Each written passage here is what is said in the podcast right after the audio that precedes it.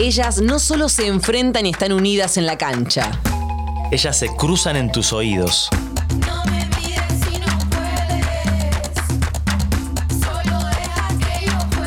El juego, la táctica, los sueños. La palabra de entrenadoras y entrenadores. El análisis de las y los especialistas. Muchos goles, emociones. Amor y pasión por el fútbol femenino. Ellas Copan América. El podcast oficial de la Conmebol Copa América 2022.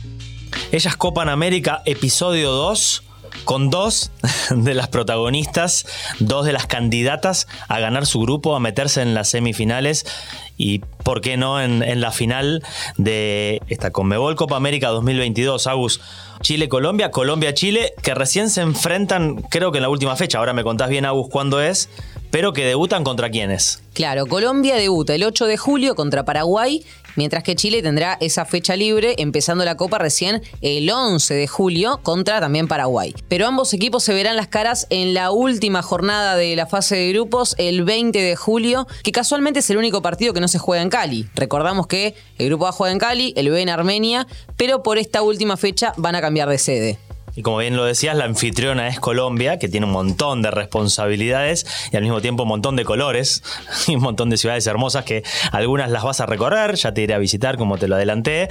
Y también destacamos a Chile porque fue la última anfitriona de la última Conmebol Copa América Femenina que se disputó, que fue en 2018. Sí, debían hacer un buen papel y realmente lo lograron. De hecho, recordamos, ¿no? Obteniendo el segundo puesto, clasificaron de forma directa al Mundial, porque en esa edición solo había dos plazas para el Mundial Y una para repechaje. Y también por repechaje, por salir segundas, clasificaron a los Juegos Olímpicos de Tokio 2020, cosa que también se cambió, lo dijimos en el episodio anterior, ahora hay dos cupos directos a los Juegos Olímpicos. Sí, siempre está bueno eh, recalcarlo, siempre está bueno recordarlo, porque es una felicidad para las jugadoras, incluso charlando el otro día, tomando mate con las jugadoras argentinas, me contaban esto, me decían, qué bueno que ahora clasifican las dos finalistas y lógicamente la ilusión de llegar a la final en esta Comebol Copa América 2022 que se va a disputar en Colombia. Que no es solamente por ser anfitriona que llega como candidata.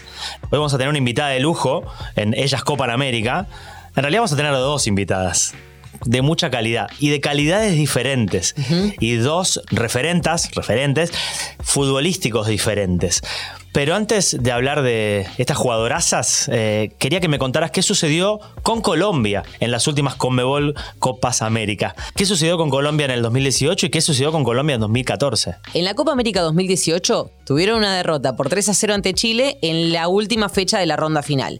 Algo que quizás desanimó un poco al equipo, pero luego, como en la vida dicen, el fútbol te da revancha y en los Juegos Panamericanos de Lima 2019 le ganaron a Argentina por penales, obteniendo así la medalla dorada. Respecto a las ediciones anteriores, la Copa América 2010 y 2014, realmente les fue muy bien, ya que salieron subcampeonas, lo que las condujo a los Mundiales 2011 y 2015 y a los Juegos Olímpicos de 2012 y 2016. O sea, la última mala actuación que tuvieron solamente fue en la última Copa América. Y para saber mucho más de cómo llega Colombia a esta Conmebol Copa América 2022, tenemos la palabra de una de las especialistas, que aparte es directora del diario AS, es amiga, pero es fanática del fútbol femenino y hace un montón de cosas por el fútbol femenino. Vamos a escuchar a Sara, pero vamos a dejar que ella misma se presente. Hola Juan, un gusto saludarte a ti y a todos los que nos escuchan, a todos esos fanáticos del fútbol femenino en el continente. Me presento, yo soy Sara Castro Lizarazo, soy periodista, directora del diario AS en Colombia y de Deportes de Caracol Radio. Sin duda vivimos este torneo con muchísima expectativa, una selección Colombia anfitriona que busca volver a un mundial y a unos Juegos Olímpicos tras varios años. Recordemos que estuvimos compitiendo en Canadá 2015 y en Río 2016. Em, y, además que una selección que viene de ser campeón en los Juegos Panamericanos, después de empezar un proceso de varias reivindicaciones y de lograr estructurar ese proyecto deportivo en torno al talento del fútbol local. Mm, hay que decir que el contexto actual eh, del fútbol femenino sudamericano viene siendo muy interesante. Yo creo que hay proyectos interesantes en Venezuela, eh, en Ecuador, en Brasil, por supuesto, en Argentina, y eso hace que la competencia, sin duda, eh, plantee varios retos para esta selección Colombia. En la lista de convocadas nos hacen falta dos jugadoras de experiencia y que fueron campeonas en Lima, como Natalia Gaitán e Isabel Echeverry, están fuera por decisión técnica pero hay varios puntos altos en el equipo, eh, insistiendo también en que, en que este torneo va a ser un, un, reto interesante para muchas de las selecciones. Yo creo que lo primero que hay que destacar es a, a tres de las grandes referentes de esta selección, como son Carolina Arias, Daniela Montoya y Catalina Usme, sin duda una de las jugadoras que más ha despertado pasiones en el fútbol colombiano, una jugadora con un sentido de liderazgo y una calidad técnica eh, impresionante, una goleadora eh, como pocas, así que, que, me quedo con eso. Por otro lado, eh, trayectoria y experiencia y recambio con Catalina Pérez en el arco de la selección Colombia. La vimos con una gran actuación independientemente de los resultados en los últimos partidos amistosos ante la selección de Estados Unidos. Es muy interesante que además estamos viviendo un proceso con frutos en la selección sub-17 y sub-20. En realidad el reto es clasificar en todas las categorías. Ya la sub-17 irá a la India y la sub-20 a, a disputar esta Copa Mundo en Costa Rica. Mm, dentro de esas jóvenes promesas, sin duda, brilla Linda Caicedo. Yo creo que una futbolista de condiciones impresionantes, una futbolista muy, muy joven, eh, que sin duda está esperando eso, ¿no? Como un poco eh, madurar y poder ya salir al fútbol del exterior. Eh, la, hemos visto eh, con esa calidad técnica, esa capacidad de resolución, eh, con poco espacio, velocidad. Así que una de nuestras cartas bastante interesantes y que evidentemente ganará muchísima experiencia eh, siendo, siendo locales. También hay otra figura, yo creo que hay que destacarlo de Lacey Santos en la selección, si bien estuvo en el torneo panamericano, este puede ser un torneo para que, para que brille y para que todo eso que ha conseguido y que ha consolidado en el fútbol europeo, en el Atlético de Madrid, eh, digamos que tenga ese, ese impacto, ¿no? Eh, creo que esa capacidad de influencia que en otras oportunidades, porque había otras jugadoras también de mucha experiencia, eh, estuvo en, estuvo en un plano relevante, pero no en ese primer, primer plano y creo que, que lo de Lacey Santos va a ser fundamental. También una, una jugadora de unas condiciones excepcionales y que, insisto, ha logrado demostrarlo también en el fútbol internacional. Así que mm, eh, los retos son inmensos, creo que es una de las palabras que más he repetido, porque insisto, creo mucho en que el fútbol sudamericano ha elevado su nivel. Eh, las mujeres, en, la medida en la que han logrado tener más acceso, más recursos eh, y una estructura deportiva mucho más firme, han logrado desarrollar muchísimo más sus capacidades, así que no será un torneo fácil incluso para Em, esta selección anfitriona que llega ilusionadísima, por supuesto, em, con esa clasificación al Mundial y a los Juegos Olímpicos. Un abrazo para todos. Realmente muy completo el informe de Sara. Ella mencionó, como decís, a las ausencias, pero también destacó ¿no? la presencia de jugadoras que, por ejemplo, Lacey Santos, que hoy tiene un presente en el exterior, juega en el Atlético de Madrid, ha pasado por todas las categorías de la selección colombiana, sub-17, sub-20, la mayor, algo que, bueno, le está sucediendo ahora a Linda Caicedo, quien después de jugar la Copa América debería ir a jugar los mundiales de la sub-17 y sub-20. Tendrá un 2022 intenso eh, la joven Caicedo. Sí, que de alguna manera manera, eh, Linda Caicedo toma la posta de la creatividad dentro de la selección colombiana. Una selección que va para adelante, que tiene muchas variantes ofensivas. Y además de todas las jugadoras que nos contaba Sara que le llama la atención, yo destacaría a Gisela Robledo, que es, eh, es velocidad, es desequilibrio, es definición. Entonces Colombia tiene mucho poder. Pero más allá de lo que podemos decir nosotros, creo que es mucho más interesante escuchar a una de las protagonistas que destacaba Sara. ¿A quién tenemos de invitada de lujo hoy en este podcast? Hoy en el podcast número 2 de ellas Copan América viene Lacey Santos a contarnos un poco cuáles son los defectos y las virtudes de esta selección que hará de local. El punto que mejor tiene Colombia o digamos que su mejor virtud que tiene Colombia es quizás esa, esa jugadoras de ofensivas que tiene. Creo que en eso sí es verdad que Colombia ha mejorado un poco porque usualmente solía sacar jugadoras que, eran muy buenas técnicamente, pero, pero cuando ya hablábamos de temas físicos y, temas de, de, velocidad, esto, pues sí, sí, sí, en eso sí nos costaba un montón encontrar jugadoras que se adaptaran a esa como a esa idea de juego. Ahora encontramos eh, jugadoras que tienen muy buen pie y que además eh, son potentes y rápidas. Yo creo que nuestra mayor virtud creo que es ese, juego colectivo que tenemos y, cómo aprovechamos eh, el juego de, las, de las de arriba.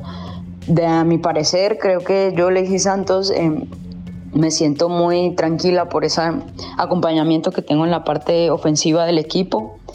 Y, en cuanto a nivel, quizás en lo que fallamos en ocasiones y eso, es ese, esa solidez defensiva que, nos ha costado bastante encontrar, que creo que pues los goles que nos marcaron durante esta preparación han sido errores que, que, que han sido más nuestros que, que más allá de la, de la virtud de, de, los equipos. Entonces, para mí, creo que esa es una parte que eh, obviamente esos partidos te han hecho reflexionar mucho y que te han hecho trabajar más. Bueno, Lacey nos, nos hablaba maravillas de, su ataque de sus compañeras y al mismo tiempo destaco también la humildad para ver, eh, para analizar que han fallado en la solidez defensiva. Y la otra invitada que tenemos hoy en ellas Copa América es una de las estandartes de esa solidez defensiva que sí tiene su selección. ¿Quién es, Agus? Presentala. Ella es Carla Valentina Guerrero, más conocida como la jefa, es defensora de la selección chilena y de la Universidad de Chile, y le pedimos que hiciera una evaluación de los últimos encuentros que tuvo el equipo de José Letelier. Yo creo que los amistosos siempre son buenos, independiente si ganemos o no, yo creo que siempre rescatamos lo mejor y corregimos lo peor.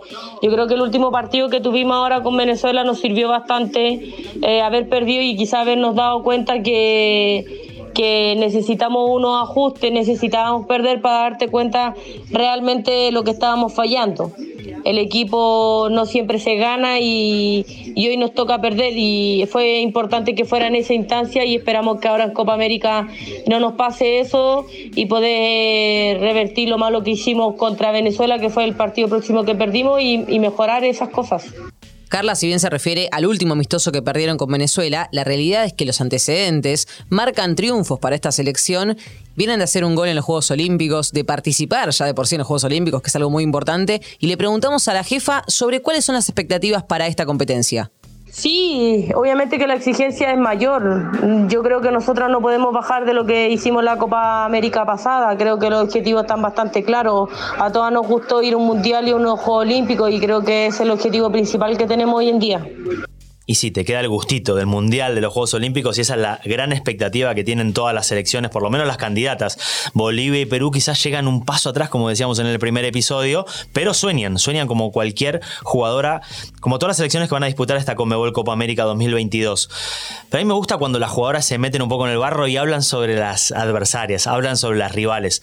Entonces quería saber de Lacey y ahora me, acuerdo, ¿no? Lacey también destacaba la poca solidez defensiva. Yo creo que a Carla le quedaron los errores defensivos del partido con Venezuela en la salida y la presión alta de las venezolanas y que les costó la derrota. Yo creo que va por ahí. Te queda como ese inconsciente cuando, cuando sos jugador, jugadora.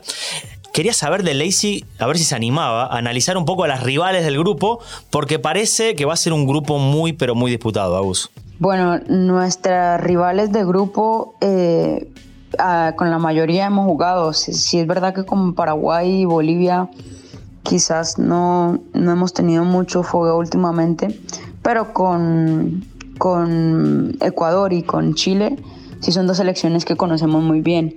Creería yo que eh, de acuerdo a cómo tenemos ese calendario, es un calendario que, que igual te permite llegar con Chile, que, puede ser el, rival que, que está ahí, eh, que nos quitó el cupo mundial, que, tenemos como, como esa rivalidad así eh, tan, tan cercana. Te podría decir que de los rivales a, a, los que vamos a enfrentar, Chile pues es un rival que, que es muy bueno, que, que, juega muy bien, que viene evolucionando muchísimo en su, en su fútbol, en su federación, el apoyo que recibe Chile eh, de parte de su federación y de su gente es impresionante y, y, me parece que en ese sentido pues eso es algo que ellas valoran mucho y que cada vez que vienen a la selección vienen a, a, disputar digamos ese, eh, ese, ese cupo que, que tuvieron en, en, el Mundial pasado, en la Copa América pasada. Entonces, eh, Bolivia, con Bolivia son rivales que muy seguramente va a ser complicado tú pasar esas líneas defensivas que ponen. Paraguay, Paraguay es un rival que igual así pareció al masculino, es un rival que es eh, aguerrido, es un rival que, que, no te deja jugar, es un rival que, que está constantemente... Eh, apretándote, que están constantemente eh, presionando, que está jugando al contragolpe y, esos rivales y esos partidos, digamos que, que tú ves que puedes estar dominando todo el partido, pero que, que en alguna situación de juego eh, se te puede salir de control el partido, pues eso es, eso es difícil. Entonces, yo pienso que cada partido va a ser diferente, yo pienso que evidentemente los rivales nosotras vamos siempre a querer someter al rival y, eso obviamente tiene sus pros y sus contras porque pues también te eso no te garantiza que tú siempre vayas a ganar los partidos y, que al final de cuenta creo que, que el que mejor esté y el que no le marquen gol pues seguramente es el que el que gane, ¿no? En el historial, contra Chile, Colombia tiene cinco partidos. Una victoria, una derrota y tres empates. Pero efectividad del 40%. O sea, está bastante equiparado, ¿no? En cambio, frente a Ecuador y Paraguay tienen saldo positivo. Contra Ecuador ganaron dos veces y empataron dos, y contra Paraguay ganaron los tres partidos que jugaron. Quienes se fijan mucho en los números, en las estadísticas, son los entrenadores. Nos referimos a Badía por el lado de Colombia y a Letelier por el lado de Chile.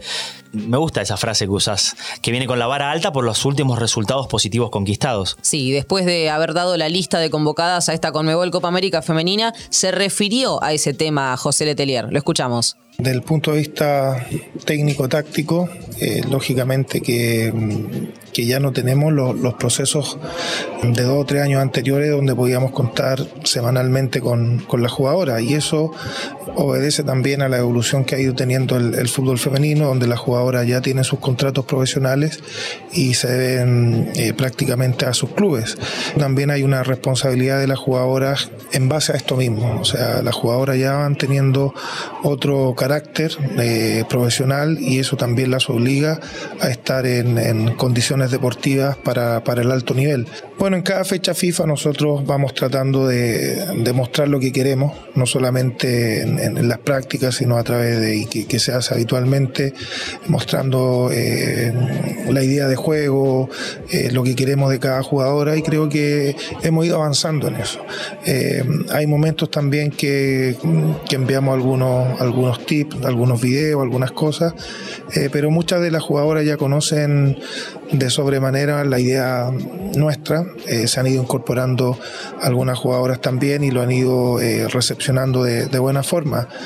por lo tanto, para esta Copa América queremos que prevalezca más nuestra idea, funcionar de acuerdo al rival. Lógicamente que hay un estudio del rival, hay ciertos resguardos que hay que siempre tomar, pero queremos partir bajo nuestra forma, nuestra idea y que eso ojalá pueda prevalecer en, en cada juego. Y Abadía, aparte de tener que decidir con una lista que cada vez es más completa, ¿no? Por el muy buen proceso de la sub-17, de la sub-20 eh, e incluso de la cantidad de jugadoras talentosas que hay en la selección mayor, ya hablamos de las ausencias, tiene que responder a la efusividad con que se vive en Colombia esta Copa América y la ilusión que tiene el pueblo colombiano de ver a sus jugadoras campeonas. A ver qué nos dice el técnico de Colombia. esa emoción, esa alegría, esa, esa, expectativa de que el equipo te dé lo que es preparado, que la selección se, se amolde, se agrupe eh, dentro del terreno de juego a lo que se quiere esa emoción existe y, si no existiera ya no tendría que estar yo aquí porque es que el fútbol es emoción, el fútbol es pasión, el fútbol es momentos y este momento que se está viviendo en el fútbol femenino, pues gracias a Dios he estado yo vinculado hace muchos años a través de selecciones y el crecimiento ha sido bastante grande. Tan es así que la liga profesional está dando unos pasos agigantados hacia la estructura de unos campeonatos mucho más sólidos y mucho más competitivos. Los partidos hay que jugarlos y yo soy un convencido de que no hay equipo pequeño. Lo que hay es una actitud de un equipo referente al supuestamente pequeño. Y la actitud que uno tiene que tener dentro de lo que uno quiere es una actitud siempre ganadora es siempre fortalecida a demostrar que con fútbol, con capacidad, que en el momento actual tiene nuestra selección, es de consolidar cada partido, cada juego para llegar a un propósito que nos pusimos, que es llegar a la final. Así como se preparan los técnicos para competir en esta Conmebol Copa América Femenina, también se preparan nuestras colegas. Antes escuchábamos a Sara, ahora vamos a escuchar a Grace Lascano, periodista y comentarista chilena, que se encuentra allí en Cali para vivir esta gran competencia, quien nos hace un análisis general y por momentos también particular de cómo llega y cómo juega la Roja.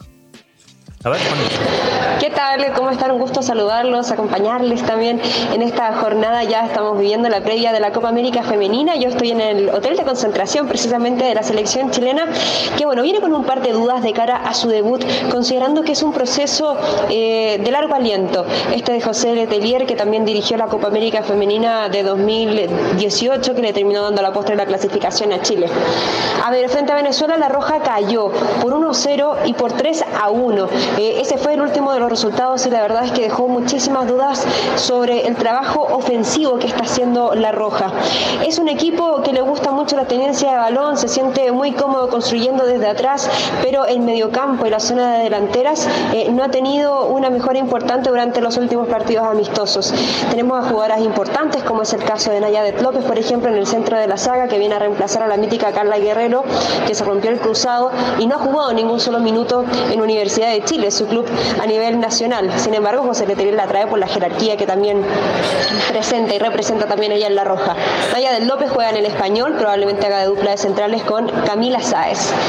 Dudas, sigo en el ítem dudas con la selección chilena. Laterales, lateral por izquierda Javiera Toro, eh, fue la jugadora extranjera que más minutos sumó durante la temporada pasada en el Sevilla, sin embargo no convence del todo al entrenador y está ubicando también en esa zona, por ejemplo, ayer a Dayton del campeonato nacional. Y por el otro costado, lateral por derecha, tenemos a Rosario Almaceda, una jugadora que ideológicamente es puntera, ella es delantera, sin embargo por potencia física también José Letelier confía en ella y la ha intentado optar al puesto de lateral por derecha, lo que no le ha quedado cómodo, sobre todo al momento eh, de la marca, ¿cierto? Entonces por ahí se ha hecho muy complicado el ataque por banda. ¿Qué queda? El ataque por el centro. Karen Araya es el motor que tiene la selección chilena femenina, sin embargo está jugando como de contención. Es la salida del equipo un puesto que desde mi punto de vista no le sienta tan cómodo, considerando que ella es una jugadora explosiva que va hacia adelante y además vez no llega a su 100% considerando que estuvo en la banca principalmente en el Sevilla la temporada pasada. Después tenemos a Francisca Lara, a Yesenia López, Paloma López es la 10 de Universidad de Chile, de muy buen pase filtrado, pero claro, pasa que Chile está generando pocas sorpresas, se genera poco espacio y es poco lo que se puede hacer, insisto, en la zona del ataque. Ahora, si nos vamos a esa zona del ataque, un nombre que me parece muy interesante es el de Valentina Navarrete, es una delantera que juega en Santiago Morning, la vimos en el Sudamericano Femenino Sub-20 realizado en Chile y te diría que es la única delantera que es explosiva en cuanto a velocidad y que encara. Ella se puede sacar por la banda dos o tres jugadoras y bueno, para mí es, la, el, gran bonus que tiene Chile en comparación a este proceso que ha llevado. Eh, algunas históricas que tampoco estarán presentes, eh, María José Urrutia, jugadora de Colo Colo, no llega tampoco en su mejor momento a esta copa. No sé si la veremos de titular, tal vez sí sea Jenny Acuña, una volante eh, de Colo Colo que juega un poco más retrasada y Letelier la ha estado probando en posición de falso 9 también para generar este, este juego más colectivo a nivel de delantera. Y por el otro costado está María José Rojas, em, que metió muchos goles en la liga australiana. Ahora bien, para mí Chile deja dudas. En la banca de suplentes no sé si tenga tanto donde echar mano.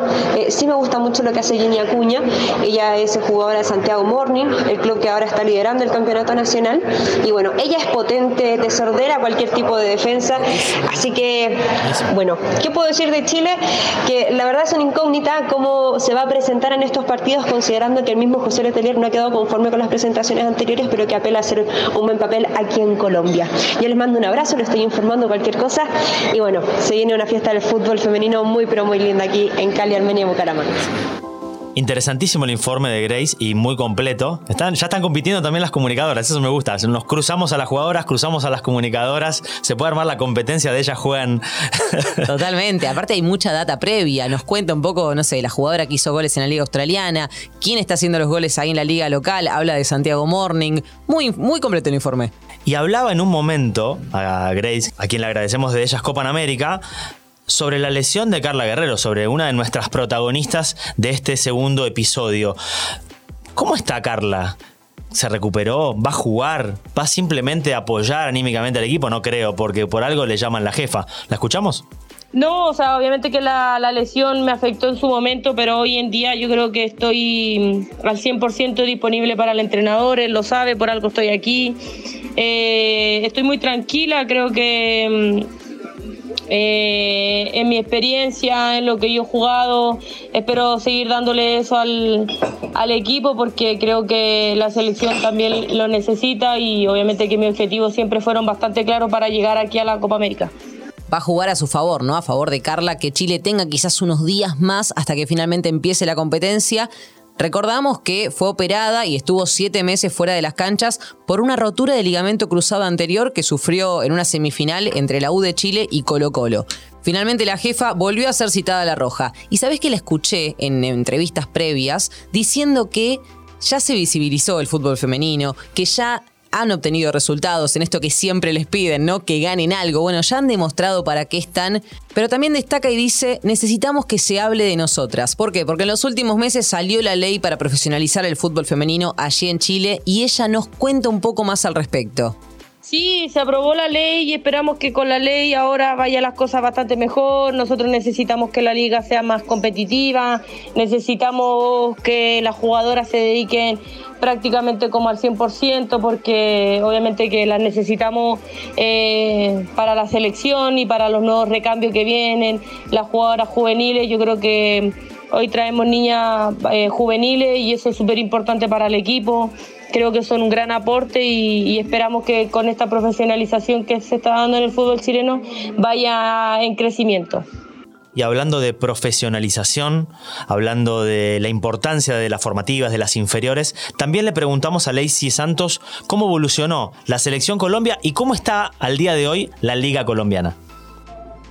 La evolución de la selección eh, te puedo decir que, esa evolución de, esas jugadoras, hay una mezcla en este momento de, equipos que, que es como esa experiencia de las jugadoras que ya hemos pasado por Juegos Olímpicos, por Mundiales, por todas las categorías de la selección, con esas jugadoras jóvenes que, tienen mucha ilusión de, estar en la selección mayor. Entonces, esas jugadoras jóvenes han adaptado muy bien y creo que le han dado también un potencial bastante grande a, la selección, porque ese tipo de jugadoras ya vienen con otra filosofía y otra forma de, ver el fútbol y de jugarlo.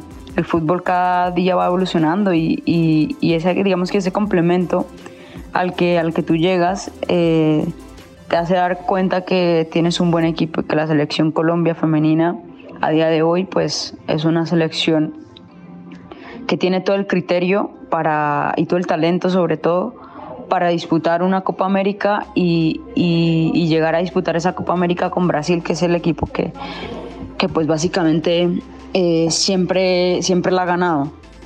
Eh, a nivel de, de, la liga local en Colombia, como está, es una liga que, que ha avanzado de a poco, pero avanzado. Eh, te puedo decir que la jugadora ahora tiene mucho más fogueo, mucha más responsabilidad y mucha más competencia. Eh, pero sí es una liga que pues todavía tiene muchísimas falencias. Es una liga que tiene eh, todavía muy poco recorrido y que, y que todavía no está estructurada como, como se merece, porque es una liga que se hace de acuerdo a cómo se vaya dando la situación cada año y no hay, no hay como una garantía y una certeza de que todos los años exista una liga que dure por lo menos unos ocho meses al, al año y, y, pues eso, o sea, yo creo que en eso sí Colombia está bastante quedado, creo que eh, Colombia por su forma de ver el fútbol, por ese, esa pasión que tiene la gente aquí en Colombia con el fútbol, yo creo que se debería aprovechar más esas oportunidades que hay a través del fútbol femenino. Y ahora viene lo más lindo. El momento que estamos esperando en cada uno de estos episodios, obvio. Cuando empiezan a cruzar opiniones, preguntas, respeto, admiración y también un poquito de pimienta. No sé qué le habrá preguntado Carla Lacey, pero estoy muy, pero muy curioso, Agus. Sí, casi como si se estuvieran tomando un mate y charlaran sobre cuestiones personales. A Lacey le preguntaría porque ella es una de las jugadoras donde juega en España y en España juega en el Atlético de Madrid. Obviamente que todos sabemos lo que es el Atlético, lo que tiene de historia y, todo eso.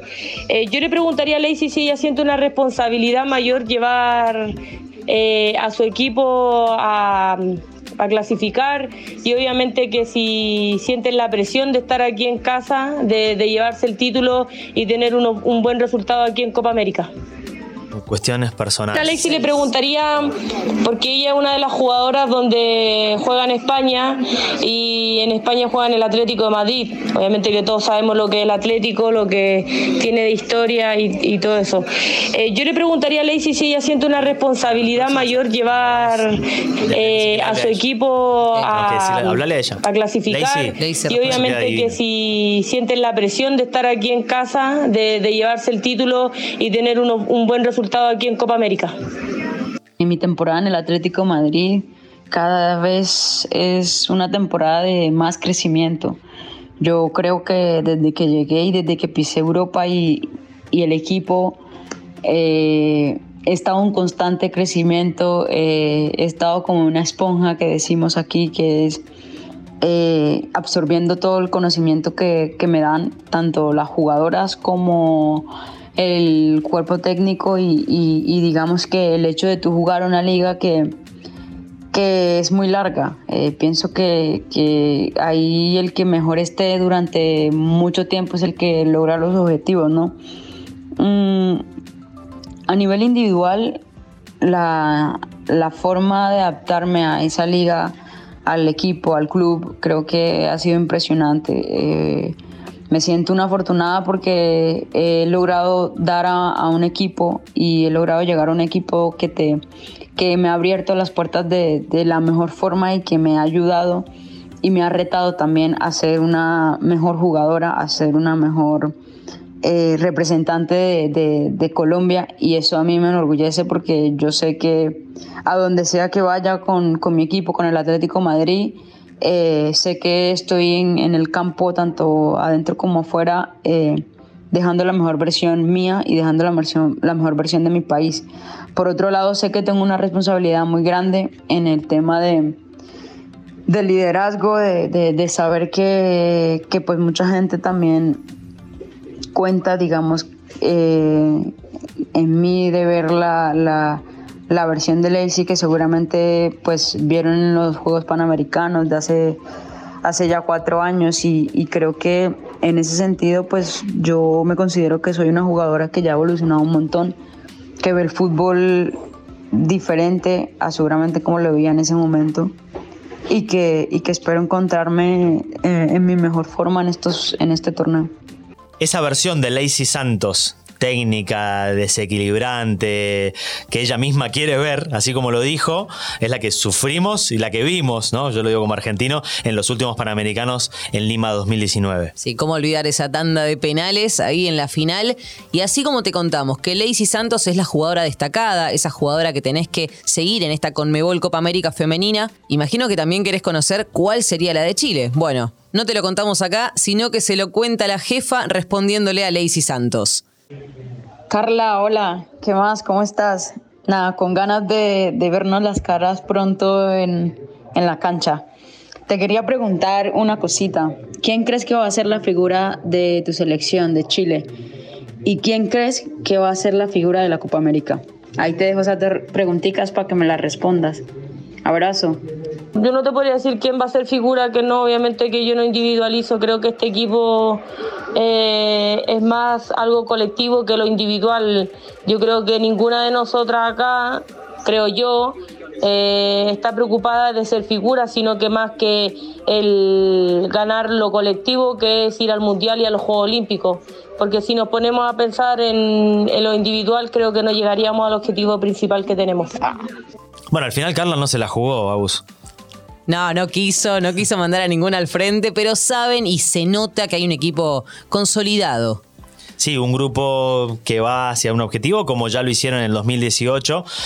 Y hablando de grupo y hablando de ilusión, queríamos saber también de Lacey Santos cuáles son los sueños, cuáles son los objetivos de la selección Colombia anfitriona de esta Conmebol Copa América 2022.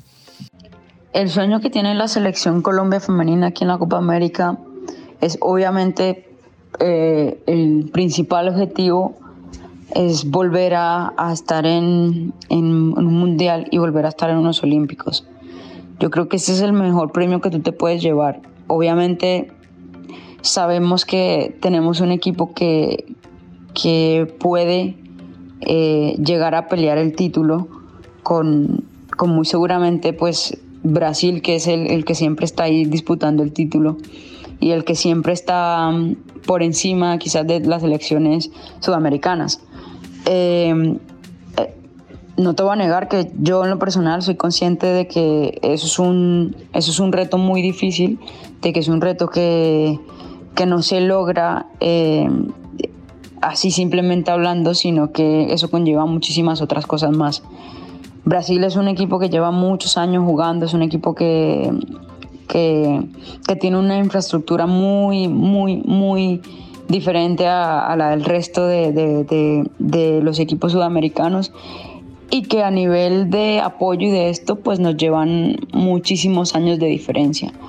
Entonces, si te digo yo honestamente, mi, el objetivo principal de esta selección es clasificar a un mundial y a unos Juegos Olímpicos y ojalá tener que llegar a disputar un título con el que sea que esté ahí eh, disputando la final, em, ya clasificadas y ya, y ya con, un cupo a los Juegos Olímpicos. Eso a ti obviamente te va a permitir disfrutar de, esa, de, esa final.